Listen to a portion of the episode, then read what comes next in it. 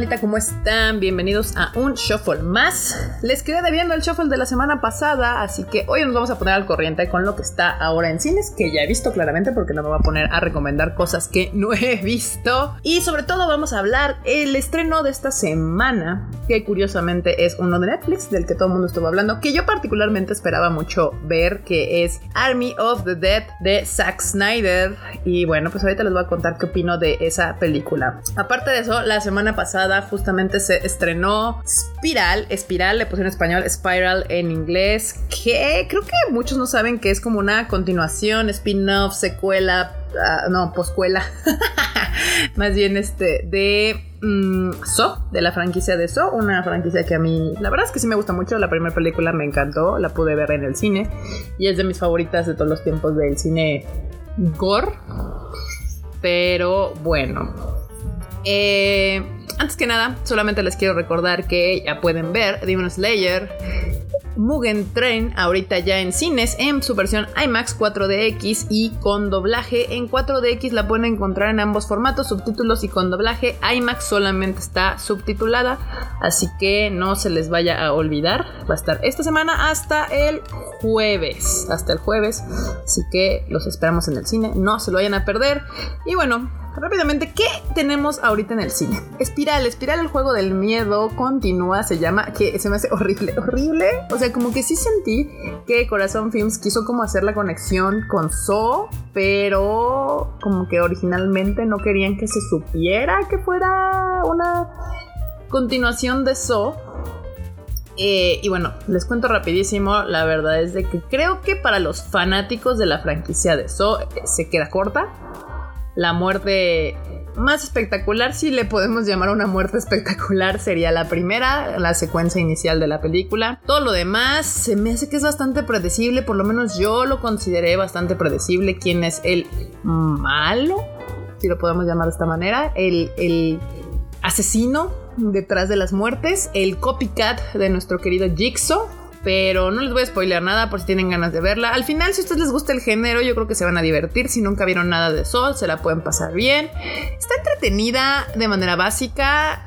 No se acerca nada a lo que realmente fue So en su momento. La primera película de So fue algo que sí cambió ciertos paradigmas, ciertos parámetros del cine de horror gore. Eh, de una manera más pública, porque el cine gore ha sido siempre muy prolífico en ámbitos más, este, ¿cómo decirlo?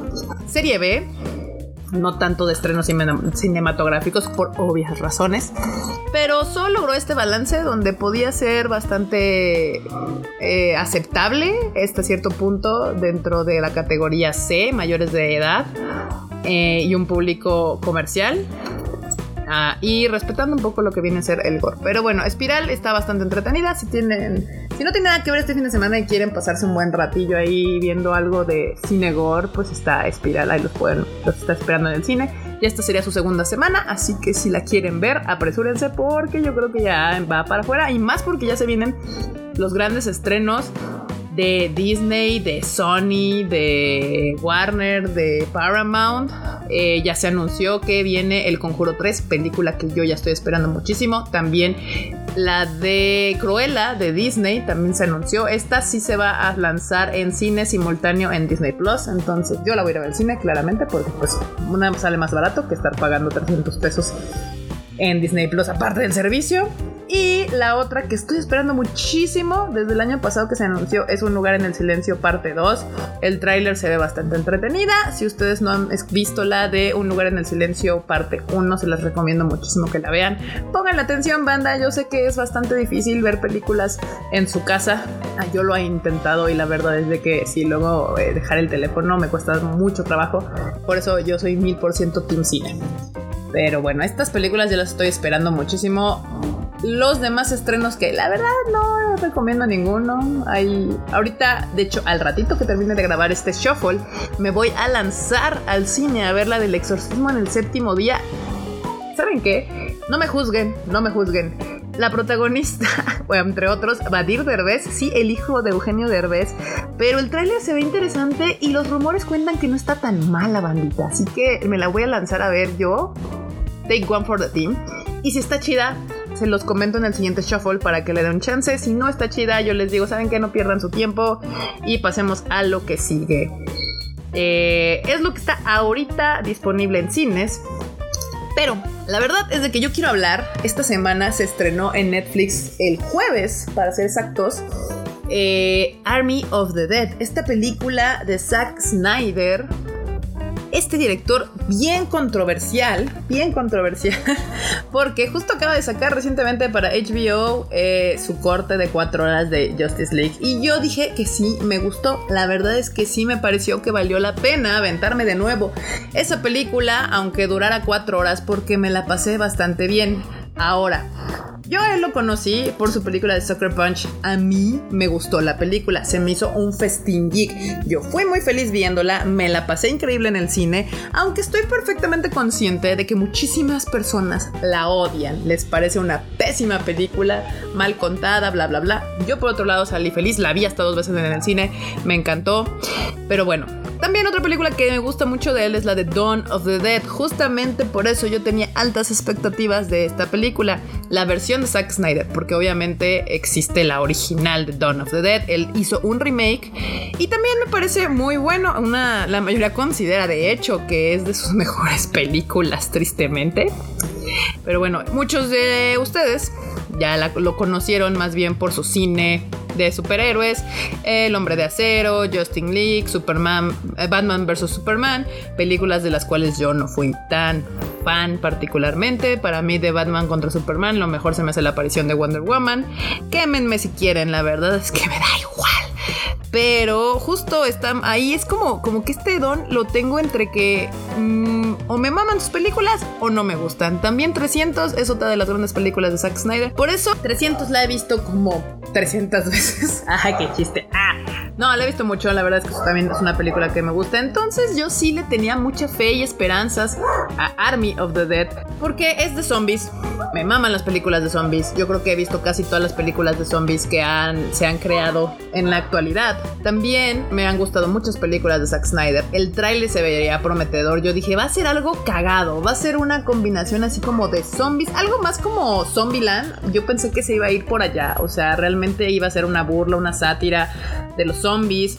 Iba a ser una película entretenida, iba a ser una película sangrienta, iba a ser una película este, pues, con muchos disparos. Y la verdad es que tristemente no fue nada de eso. Absolutamente nada de eso.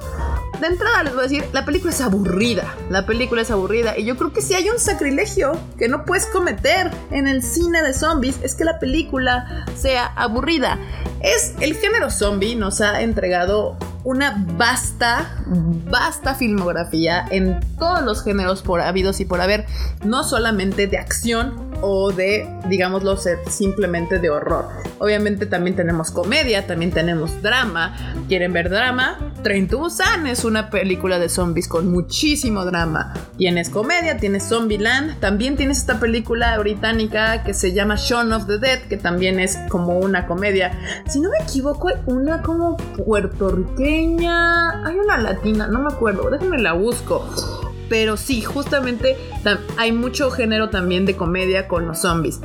Eh, hay, esta parte donde se empieza a mezclar zombies con los infectados, como la de 28 días, o como la de. Este, ay, se me olvidó. ¿Cómo se llama? La de Brad Pitt. World War, Z, también esta película de infectados. Hay otra que se llama Portadores, hay otra que se llama The Cursed, que es una película de zombies. Bien interesante porque se supone que encuentran la cura para los zombies, nada más que los zombies se acuerdan de todo lo que hicieron mientras eran zombies.